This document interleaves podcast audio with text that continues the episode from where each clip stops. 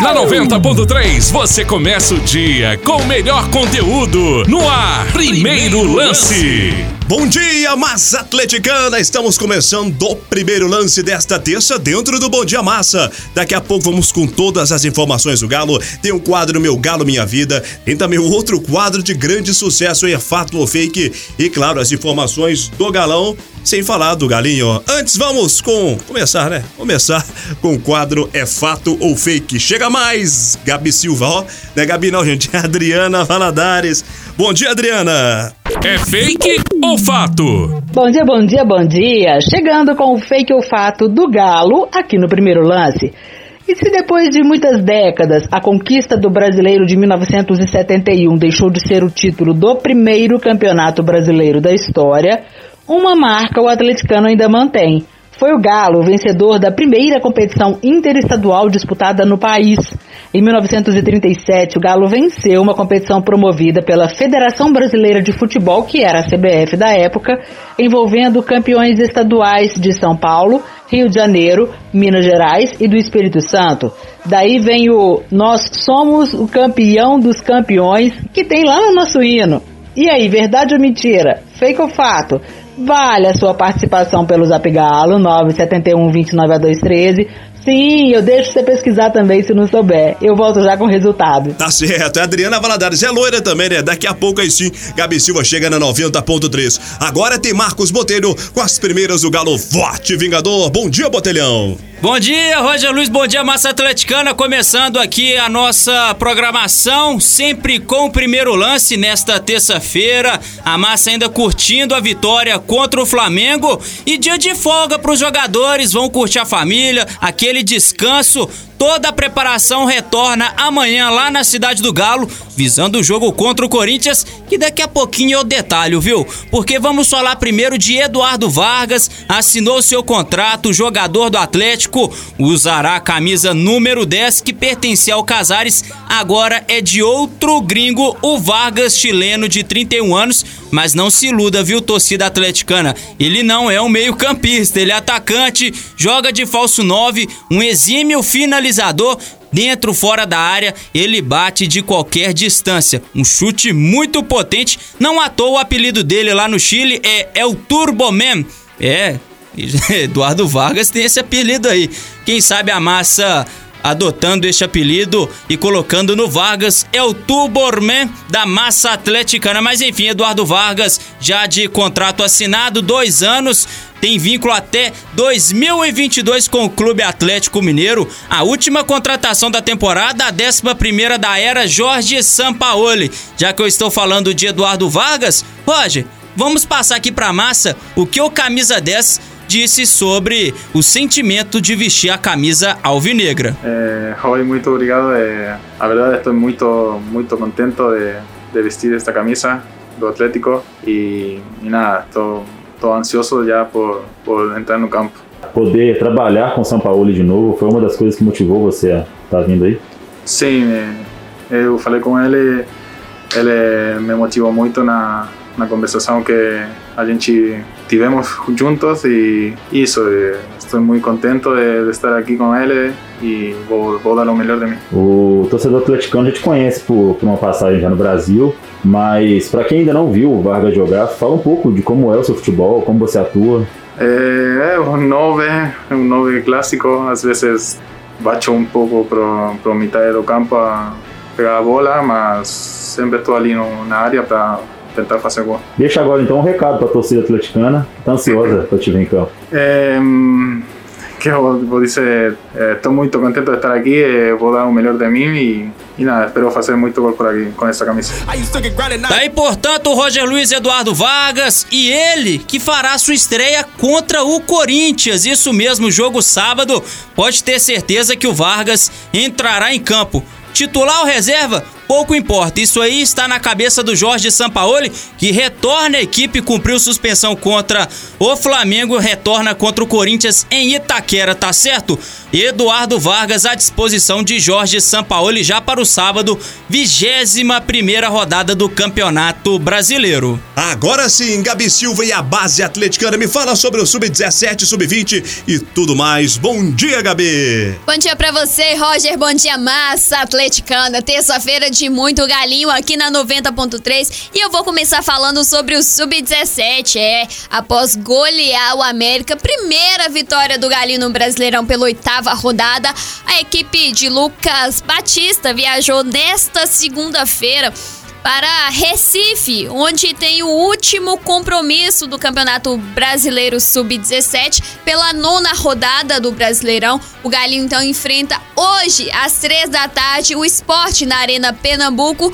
O jogo então último da primeira fase. O Galinho que infelizmente não vai conseguir a classificação, mas encerra por aqui os trabalhos no Brasileirão.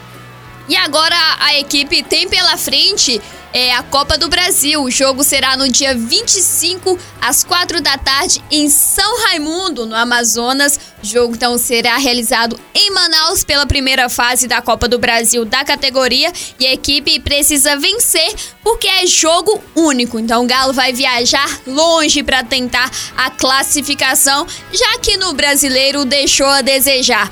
Foram Oito jogos até aqui, cinco empates, duas derrotas e uma vitória. Então o Galinho vai tentar surpreender o esporte em casa hoje para conseguir ao menos duas vitórias na competição. Lembrando que o Galinho soma oito pontos em oito jogos pelo Brasileirão da categoria. Agora vamos falar do Sub-20, o Sub-20 que tá voando, que tá fazendo bonito tanto no brasileiro e na Copa do Brasil. O Galinho após golear o Palmeiras pelo Brasileirão 11 rodada. Os gols marcados por Guilherme 2, Giovanni 1 um, e Júlio César também 1. Um. A equipe viajou logo após o jogo, voltou para Belo Horizonte, chegaram em BH, de manhãzinha, por volta de 6 da manhã. E nessa segunda ganharam folga, descanso merecido, já que a equipe vem de uma sequência difícil. E agora tem pela frente um outro confronto que é pela Copa do Brasil.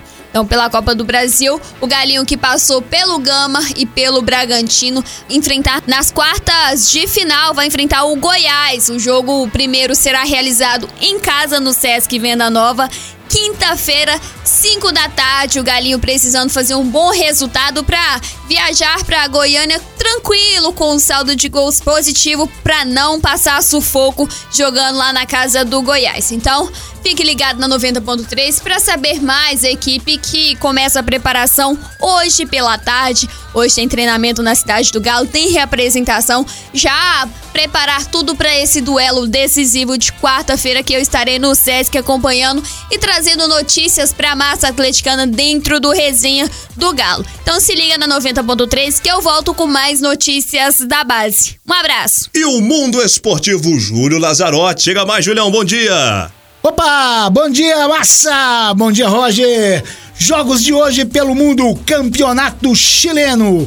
Colo-Colo recebe o Antofagasta. Já pelo campeonato colombiano, temos quatro jogos: La Equidad versus Patriotas Boyacá, Independiente Medellín versus Atlético Bucaramanga, Deportivo Pereira versus Milionários e o Santa Fé recebe o Deportes Tolima pelo Campeonato Uruguaio. Dois jogos: Progresso versus Rentistas e Wanderers versus Cerro Largo.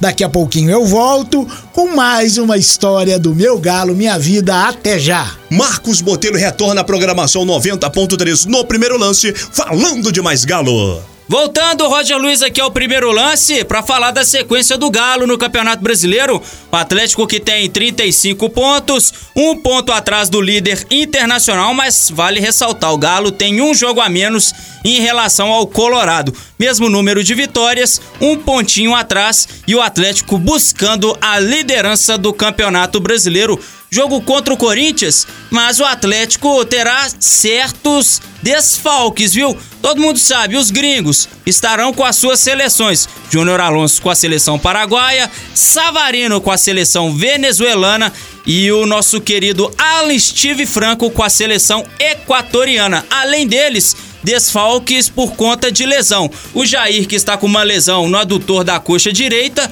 e tem o Natan com edema na coxa esquerda. São desfalques para o jogo contra o Corinthians. Talvez o Natan retorne para esta partida, pouco provável. Mas para o jogo contra o Corinthians, estas baixas, tá certo, Roger? O Atlético, como eu disse, buscando a liderança, joga 7 horas da noite em Itaquera. No primeiro turno, deu galo de virada 3 a 2 com o show do Johan. Quem sabe o Johan entrando em campo e fazendo um bom papel pode ser que ele entre em campo, já que o Atlético está desfalcado, muito desfalcado no meio de campo. Chances aí pra galera que não vem tendo grandes chances na equipe de Jorge Sampaoli, caso do Johan, do Caleb, do Dylan Borreiro, é até mesmo o Alan Souza voltando a jogar como titular, tá certo? Atlético e Corinthians aqui na Rádio da Massa. A jornada começa às 6 horas, a bola rola às 7 da noite, tá certo? E o quadro Meu Galo Minha Vida que tá conquistando a todos, Julião. Hoje é a história de quem? Ô torcedor, quer participar? Mande seu zap 971209213, grava seu áudio, conte a sua história com o Atlético. Hoje é de quem essa história? Relata pra gente, Julião. Gente, gente, gente, hoje vamos contar a história do Marcos Vinícius, que mora no bairro Santo André, aqui em BH. Ele nos conta sobre um dos mais marcantes jogos em que esteve no Gigante da Pampulha. O ano era de 1999 e o Galo chegou de forma avassaladora no final do Campeonato Brasileiro para enfrentar o Corinthians. Apesar de Marcos e seus amigos entenderem que o elenco do time paulista era muito bom, o Galo vivia um momento mágico. Marcos, seus seis amigos e mais de 80 mil torcedores viram o Galo vencer o primeiro jogo da final por 3 a 2. O Galo foi a campo com Kleber, Bruno, Caçapa, Galvão e Ronildo. Valdir, Galo, Belete, depois Edgar e Robert. Guilherme e Marques, que foi substituído por Adriano, que também deu lugar a Cairo. Um jogo incrível com três gols de Guilherme e que deixou os atleticanos confiantes no título, que, infelizmente, não veio. Naquele ano, New Radicals com You Get What You Give comandavam as FMs do Brasil.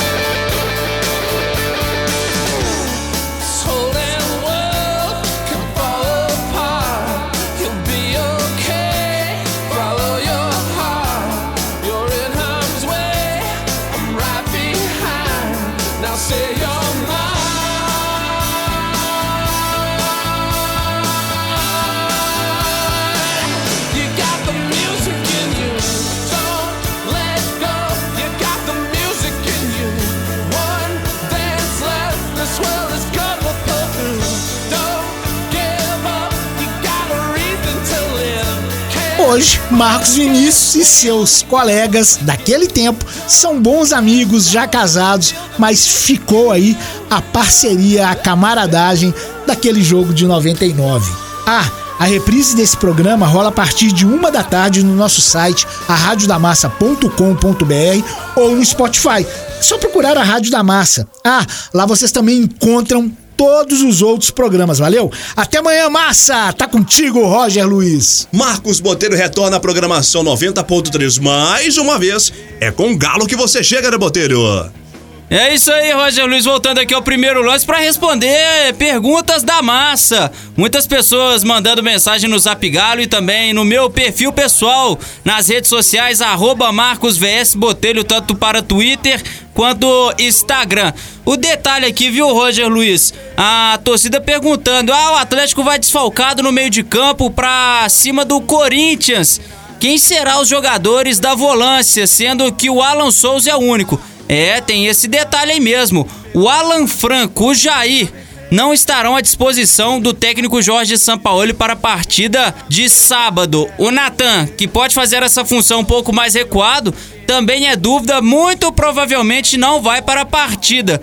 Aí o Sampaoli deve improvisar certos jogadores para esta função. As opções: tem o Dylan Borreiro para atuar nesse setor, o Zarate um pouco mais recuado, tem o Guga. O Guga pode jogar de volante também, ele pode fazer uma função mais centralizada. E nós temos a opção também do Johan. O Johan tá sumido, mas quem sabe pintando na equipe do Galo contra o Corinthians, nem que seja para o segundo tempo, ou preencher o meio-campo do Atlético com alas, colocar quem sabe o Caleb. É, as opções do técnico Jorge Sampaoli, ele terá que improvisar, isto é certeza. Se fosse para escolher um meio de campo para cima do Corinthians, Alan Souza, evidentemente, jogador da função, o Zaratio e também o Eduardo Sacha. Mas eh, eu creio muito na entrada do Dylan Borreiro, viu? Alan Souza, Dylan Borreiro, Zaratio quem sabe este o meio de campo do Galo para cima do Corinthians. Lá na frente o Marrone, o Sacha e o Keno. E o Vargas despontando por fora, já registrado no bid, como eu disse, podendo entrar na segunda etapa, pouco provável a sua titularidade, mas fica como opção para a segunda etapa. E vale ressaltar, o Johan com todas as condições de jogo pode fazer também esta função. É, o Jorge Sampaoli terá tempo para trabalhar isso, viu, massa atleticana? O Atlético retorna aos trabalhos amanhã, tem treino quinta-feira, tem treino na sexta, viagem para São Paulo, jogo sábado com estes desfalques para o meio de campo, especialmente na função de volante. Volta a ressaltar, o Alan Franco com a sua seleção, o Jair lesionado e o Natan com edema na coxa esquerda. Dúvidas para o Sampaoli, mas ele tem jogadores para repor para esta grande partida contra o Corinthians lá em São Paulo. Paulo Roberto Prestes chega com seus comentários a 90.3 dentro do primeiro lance falando sobre o Vargas. Você acredita que vai ser igual o Zarate? O São Paulo vai colocar o atacante no segundo tempo nos próximos jogos? Bom dia, Paulo. Bom, acompanhando aí as entrevistas, né, do nosso novo centralvante que se diz clássico, né, nosso Vargas. Espero que realmente chegue aquele Vargas que a gente conhece aquele centroavante que coloca a bola para dentro com qualidade, né? E, e, ele é um jogador técnico também, além de ser um, um bom atacante. Espero que realmente já para o jogo contra o Corinthians ele esteja inteiro, esteja já inscrito na CBF. Eu acho que o Atlético deve correr atrás disso sim, porque todo reforço nesse momento que o Atlético vive, né, de voltar a carga assim a, a querer ganhar o título, a entrar um time mais focado, determinado, com mais qualidade, eu acho que será bem-vindo o nosso Vargas agora. Espero que realmente ele tenha oportunidade, não sei se ele vai aguentar jogar muito tempo, mas que ele jogue meio tempo, 30 minutos. E eu acho importante ele viajar já com o grupo para conhecer melhor né, o grupo, ver os ficar de perto no banco, sentir o jogo. Eu acho importante realmente o Vargas tendo oportunidade no sábado, 19 horas contra o Corinthians. Marcos Botelho retorna à programação 90.3 no primeiro lance, falando de mais galo. Voltando aqui com a minha última participação no primeiro lance, para falar de galo futebol feminino. tá achando que vamos falar só dos marmanjos? As garotas, as vingadoras, enfim venceram a sua primeira partida no Campeonato Brasileiro A2 2020. Grupo E bateu o líder Botafogo. Botafogo que é líder do Grupo E com 7 pontos. Perdeu de virada para as Vingadoras 2 a 1 Atlético firme e forte na luta pela classificação à segunda fase. Está em quarto com 5 pontos, um ponto atrás do Real Brasília, que é o terceiro colocado. Os dois primeiros do grupo se classificam diretamente. O terceiro colocado tem aquele sistema de repescagem, mas o Atlético enfrenta o Goiás no Sesc Venda Nova semana que vem com claras chances de classificação é fazer o dever de casa e classificar a próxima fase e buscar o acesso para a Série A1, tá certo? As Vingadoras comandadas por Hoff Mantulho tem este grande desafio contra o Goiás no Sesc Venda Nova para sacramentar, quem sabe, a classificação. Jogo pegado, duro ontem, mas as Vingadoras foram lá e fizeram a virada para cima do líder Botafogo, tá certo? Eu me despeço aqui deste primeiro lance de terça-feira. Amanhã eu volto, mas durante a nossa jornada eu volto também. Bom dia, massa. Tem também o Na Geral com a Massa e mais à tarde a resenha do Galo. Ô, Roger. Tô ao seu lado, ao lado de Pedro Bala, Gabi Silva, Paulo Roberto Prestes e toda a massa atleticana que interage conosco também pelas nossas redes sociais, viu? Arroba Rádio da Massa no Instagram, no Twitter e também no Facebook. Ah, na geral com a massa e resenha do Galo, não só na 90.3, mas também na Massa Live, tá certo? Daqui a pouquinho eu volto na programação. Aquele abraço! Valeu, Botelhão. Até amanhã. Adriana Valadares com a resposta do quadro É Fato ou Fake. Chega mais, Adriana. Tô de volta e hoje a gente está falando sobre a mudança de parâmetro da CBF. Tudo fato. Porque se depois de muitas décadas a conquista do brasileiro de 1971 deixou de ser o título do primeiro campeonato brasileiro da história, porque a CBF passou a considerar torneios realizados desde 1959 como parte do Brasileirão, e aí vieram aquelas enxurradas de títulos por fax, mas continuando, uma marca a massa ainda mantém. Foi o Atlético vencedor da primeira competição interestadual disputada no país. Nos idos de 1937, o Galo venceu uma competição promovida pela Federação Brasileira de Futebol, que era a CBF da época, envolvendo campeões estaduais de São Paulo, Rio de Janeiro, Minas Gerais e Espírito Santo. Daí vem aquele trechinho, nós somos o campeão dos campeões, que tem lá no nosso hino. Como no Galo não tem essa de vaidade, de ficar implorando reconhecimento de título por fax, a gente opta mesmo é por valorizar cada campeonato como ele foi, até porque, mais do que conquistar títulos, o Atlético faz a história a cada conquista épica. E olha, eu ainda acredito que o brasileiro de 2020-2021 vai ser do Galo, hein? Até mais, massa! Valeu, Adriana! Valeu a você também, torcedor, por mais uma grande audiência dentro do primeiro lance. Continue conosco, envie aí Robinho, comandando as manhãs 90.3. Eu te espero às 5 da tarde com a resenha do Galo. Porém, antes, 11 da manhã, tem na geral com a massa. E amanhã à noite, tem o que, Julião? Fala pra gente aqui. Na terça-feira, Júlio Lazarotti tem um programa especial aqui na 90.3 FM. Pois é, a estreia da nova etapa do Papo de primeira. Papo de, de primeira. A partir das 8 horas da noite. Tá certo, Julião. Valeu, Julião, fechando conosco com chave de ouro. Ô, Júlio, dá um bom dia para todos, uma ótima terça-feira. Bom dia, massa! Valeu, até amanhã!